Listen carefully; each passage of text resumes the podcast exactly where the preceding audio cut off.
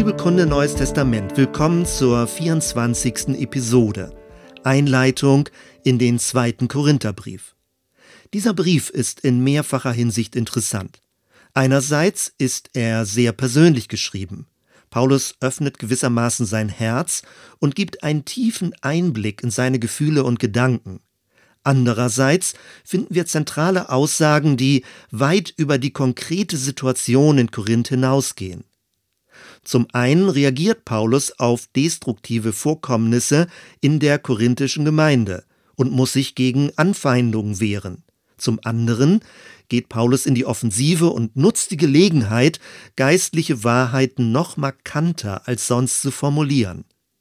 Im zweiten Brief an die Korinther können wir beobachten und studieren, mit welcher Leidenschaft Paulus seine apostolische Berufung gelebt und für eine gesunde Entwicklung von Gemeinden gekämpft hat. Und Dadurch, dass es zwei erhaltene Briefe an die Korinther gibt, können wir eine gewisse zeitliche Entwicklung verfolgen. Besonders der zweite Korintherbrief gibt uns Einblicke in die komplexen und aggressiv turbulenten Dynamiken der frühchristlichen Gemeinden. Die sachlichen Eckwerte des Briefes sind schnell benannt. Der zweite Korintherbrief hat 13 Kapitel. Er wurde von Paulus sehr wahrscheinlich im Herbst des Jahres 55 nach Christus verfasst. Der Adressat ist die Gemeinde in Korinth, aber wie im ersten Vers steht, auch alle Christen in Achaia, einer nahegelegenen griechischen Provinz. Nach dieser grundlegenden Orientierung wird es jedoch komplizierter. Lange Zeit ging man in der Forschung davon aus, dass der zweite Brief an die Korinther kein einheitlicher Brief, sondern eher eine Briefsammlung sei. Man beobachtete Brüche im Text, eine teilweise deutlich wechselnde Wortwahl und auch Stimmungsumschwünge. All das wertete man als Hinweise, dass der Brief keineswegs in einem Guss verfasst wurde. Dieses bildete die Grundlage für unterschiedliche Teilungshypothesen. Der große Bruch wird zwischen dem neunten und zehnten Kapitel angesetzt. Der erste Teil hat einen versöhnlichen Ton. Der zweite ist eher bissig und teilweise sogar sarkastisch geschrieben. Zusätzlich koppelt man auch noch Kapitel 8 und 9 aus dem ersten Teil aus. Dort geht es um Kollektensammlung für die Jerusalemer Gemeinde. Diese Dreiteilung lässt sich noch weiter verfeinern. Zum Schluss landet man bei fünf Abschnitten, die als einzelne Briefsegmente gedeutet werden, plus einen sechsten Abschnitt in Kapitel 6, der als späterer Einschub verstanden wird. Die verschiedenen Teilungshypothesen gehen davon aus, dass Paulus aus der Entfernung mit den Korinthern mehrfach im Briefkontakt stand. All diese Brieffragmente wurden dann später zu einem einzigen Brief zusammengefügt, wobei die versöhnen formulierten Abschnitte an den Anfang und damit in den Vordergrund gerückt wurden. Wenn diese These stimmt, wurde der letzte Teil des Briefes chronologisch früher geschrieben und die zeitlich späteren Briefteile vorangestellt. So eine Theoriebildung ist spannend, weil sie versucht, der komplexen Beziehungsdynamik des Paulus mit den Korinthern Rechnung zu tragen. Es bleibt aber offen, wer die redaktionelle Befugnis hatte, die Briefteile in dieser Weise umzuordnen und zusammenzustellen. In neuerer Zeit geht die Forschung wieder verstärkt davon aus, dass wir es nur mit einem Brief zu tun haben. Das würde in Bezug auf die uneinheitliche Form heißen, der Brief wurde von Paulus abschnittsweise mit zeitlichem Abstand und in unterschiedlichen Stimmungslagen als Ganzes verfasst.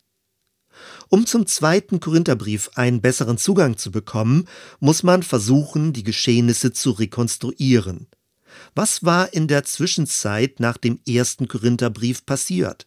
Auf was reagierte Paulus? Wir erinnern uns. Die Gemeinde in Korinth wurde im Jahr 50 nach Christus gegründet. Paulus blieb dort circa anderthalb Jahre und reiste dann in seiner Missionstätigkeit weiter. Der erste Brief an die Korinther könnte im Frühjahr 55 geschrieben sein, möglicherweise aber auch schon im Jahr 54. Bereits in diesem ersten Brief betonte Paulus die göttlich gegenläufige Art von Weisheit, die im Christusereignis deutlich wurde. Er nennt das Torheit des Kreuzes. Darüber hinaus kritisierte er die Sucht nach geistlicher Großartigkeit, welche sich letztendlich in sozialer Rücksichtslosigkeit zeige. Offenbar gab es schon damals Fremdeinflüsse in der korinthischen Gemeinde, die diese religiösen Sehnsüchte nach mehr Ansehen in ungesunder Weise bestärkt hatten. Deswegen hat Paulus die Gemeinde ein zweites Mal besucht. Bei dieser erneuten Begegnung muss es zu einem verhängnisvollen Eklat gekommen sein. Eine Person aus dem korinthischen Kontext, möglicherweise einer von vielen Wandermissionaren, hat Paulus übelst beleidigt. Ihm wurde seine armselige Erscheinung und seine mangelnde Redebegabung vorgeworfen. Er trete nicht genügend vollmächtig im Geist auf. Man sprach ihm sein Apostelamt ab und forderte Empfehlungsschreiben für seinen Dienst. Es kam zum Zerwürfnis. Paulus reiste zurück nach Ephesus. Von dort aus schrieb er einen Brief, der später von Titus überbracht wurde. In Kapitel 2, Vers 4 lesen wir, denn ich schrieb euch aus großer Trübsal und Angst des Herzens unter vielen Tränen. Nicht damit ihr betrübt werden sollt, sondern damit ihr die Liebe erkennt, die ich habe besonders zu euch. Während Paulus danach weiter auf Missionsreise ging und in verschiedenen Gemeinden eine größere Kollekte für die verarmte Jerusalemer Gemeinde einsammelte, erreichte ihn die Nachricht, dass dieser sogenannte Tränenbrief die Korinther zur Einsicht gebracht hätte. Daraufhin schrieb Paulus Kapitel 12 Vers 14 Siehe, ich bin jetzt bereit, zum dritten Mal zu euch zu kommen und will euch nicht zur Last fallen, denn ich suche nicht das Eure, sondern euch. In diesem Sinne ist der zweite Korintherbrief ein vorlaufendes Versöhnungsschreiben. Das macht diesen Brief zu einem ausgesprochen wertvollen Dokument. Inmitten der konfliktträchtigen Beziehung zur korinthischen Gemeinde erfahren wir dadurch vieles über das Selbstverständnis des Paulus als Apostel und über seine Arbeitsweise. In gewisser Weise können wir an seinem Verhalten die existenzielle Veranschaulichung der paulinischen Theologie beobachten. Was sind die großen Themenfelder? Erstens das Apostelamt. Hieran wird das Selbstverständnis des Paulus besonders deutlich. Er greift seine Gegner als Superapostel an und bescheinigt ihnen Geltungssucht. Im Gegensatz dazu versteht er sein eigenes Niedrigkeitsleben als Kreuzesnachfolge. Die ihm vorgeworfene armselige Erscheinung ist demnach kein Ausdruck mangelnder Bevollmächtigung. Im Gegenteil, sein Lebensstil veranschaulicht geradezu das Leben Jesu. In Kapitel 8, Vers 9 lesen wir, Ihr kennt die Gnade unseres Herrn Jesus Christus. Obwohl er reich ist, wurde er doch arm um euretwillen, damit ihr durch seine Armut reich würdet. Paulus hat an vielen Stellen den Triumph Jesu am Kreuz verkündigt. Dennoch ist er selbst weit davon entfernt, ein triumphalistisches Leben zu führen. Nachfolge bedeutet für ihn nicht, imposant aufzutreten, sondern sich selbst niedrig zu halten, um andere aufzubauen. Die Gedanken des Paulus haben weitreichende Konsequenzen für Leitungsaufgaben. Jesus gemäße Leitung hat nichts mit öffentlichem Prestige oder mit einer manipulierenden Macht über Menschen zu tun. Zweitens, neuer Bund in schwacher Gestalt. In Kapitel 3 beschreibt Paulus das Apostelamt als Dienst am neuen Bund. In gewisser Weise überbietet der neue Bund in Christus den alten Bund des Mose. Es ist aber ein Trugschluss, wenn daraus Überheblichkeit erwächst. Die Überbietung geschieht nicht durch eine Steigerung des Bestehenden. Das macht es so schwierig, den Ausführungen des Paulus zu folgen.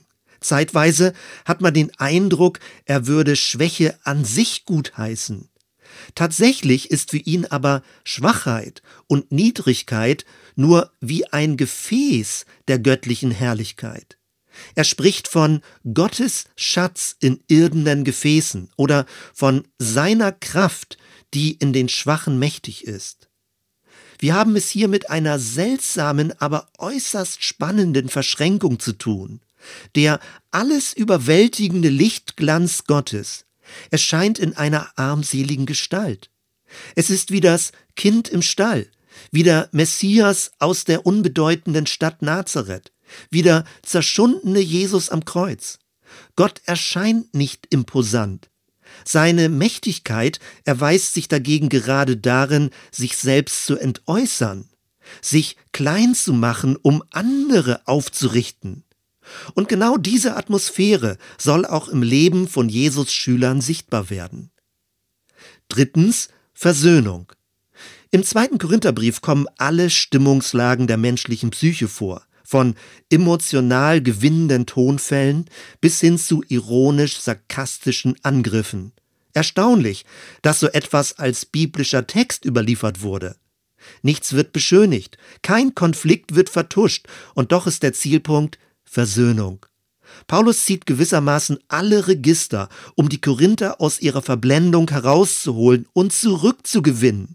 Er öffnet sein Herz, er schreibt von seiner Liebe zu ihnen, er macht sich verletzlich und erneut angreifbar. In Kapitel 5 schreibt er davon, dass Christen als Botschafter der Versöhnung leben. Bis heute ist nicht ganz klar, was der traditionsgeschichtliche Hintergrund der Versöhnungsterminologie ist. Kommt sie aus dem althebräischen Denken oder aus der hellenistischen Diplomatie? Klar ist aber, der Begriff Versöhnung zielt auf eine geheilte Beziehung. Die Logik der Sühne und des Gerichts tritt in den Hintergrund. Versöhnung ist etwas, das von Gott ausgeht. Er ist es, der durch Christus auf uns zukommt und danach sucht, die von ihm abgewandten Menschen zurückzugewinnen. Zum Schluss. Anhand der Konfliktdynamik rund um den zweiten Korintherbrief können wir an der Reaktionsweise des Paulus ablesen, wie sehr er sich aufgrund eines neuen, eines an Christus orientierten Wertesystems verhält. Folgende Aspekte seien kurz erwähnt. Erstens, Paulus kann zwar gestochen scharf formulieren, vermeidet aber nutzlosen theologischen Streit. Stattdessen zielt er auf versöhnte Beziehungen. Zweitens, bei aller Autorität als Gemeindegründer erzwingt er nicht die Zustimmung der Korinther. Er versucht stattdessen, ihre Herzen zu gewinnen. Drittens, die Gestalt der Niedrigkeit ist für ihn kein Durchgangsstadium, welches man als vollmächtiger Christ hinter sich lassen könne. Vielmehr gehört solch ein Auftreten elementar zur Nachfolge Christi dazu. Viertens, die Mächtigkeit von Leitung erweist sich in Dienstbereitschaft. Jesus gemäße Macht ist nicht selbstzentriert, sondern zeigt sich in einer aufbauenden Wirkung für andere. Und fünftens, die Kollektenreisen des Paulus machen deutlich, es braucht die gegenseitige Solidarität in Notsituationen. Wer mehr hat, soll abgeben, sodass allen geholfen ist. Soweit erstmal. Wir hören uns bei der nächsten Episode. Bis dann!